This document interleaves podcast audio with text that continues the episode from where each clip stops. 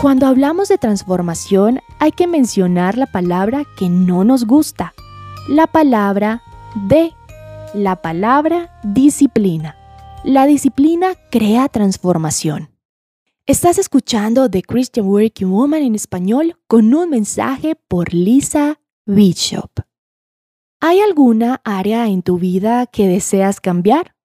Quizás sea una relación que cae en patrones no saludables, o algo en tu trabajo o finanzas, tal vez tu salud o bienestar físico. A menudo queremos cambiar, pero no queremos hacer el arduo trabajo que requiere la transformación. Queremos el resultado, pero no queremos la disciplina. En un mundo instantáneo de soluciones rápidas, nos acostumbramos a conseguir lo que queremos con el toque de un botón. Pero lo cierto es que transformar áreas de nuestras vidas requiere más que un arreglo rápido. Piensa las veces que iniciaste una nueva dieta. Duró un día y al siguiente te preguntaste, ¿por qué no he bajado 10 kilos y perdido dos tallas? Ahora, al decirlo suena un poco ridículo, pero ¿Cuántos lo hemos pensado? ¿O quieres mejorar tus finanzas y salir de deudas, pero sigues oprimiendo el botón de comprar por Internet?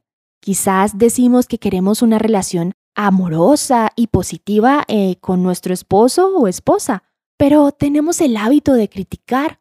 O a lo mejor queremos que nos promocionen en el trabajo, pero llegamos tarde a las reuniones y no logramos cumplir con las metas.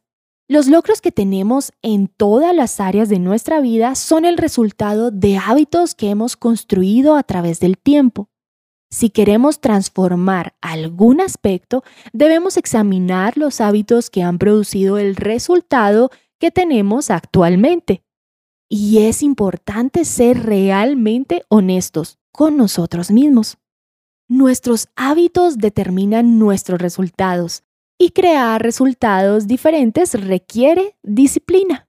Escoge una área de tu vida con la cual te comprometerás a transformar. Escribe los hábitos que han producido los resultados actuales. Ahora escribe los hábitos que necesitas para lograr los resultados que deseas obtener. Y aquí está la clave. Aclara bien el por qué te comprometes con esta transformación es más probable que te mantengas comprometido con la disciplina para lograr tu visión cuando tienes una razón para ello. Con respecto a la disciplina, Pablo dijo en 1 Corintios 9:27, Disciplino mi cuerpo como lo hace un atleta, lo entreno para que haga lo que debe hacer. De lo contrario, temo que, después de predicarles a otros, yo mismo quede descalificado. Escoge el dolor de tu disciplina por encima del dolor del lamento. Abraza la incomodidad. Si te desvías, perfecciona el arte de la resiliencia y vuelve a la pista. Con disciplina obtendrás la transformación. Encontrarás copias de este devocional en la página web de christianworkingwoman.org y en español por su presencia radio.com, SoundCloud, Spotify y YouTube. Gracias por escucharnos. Les habló Alexa Bayona.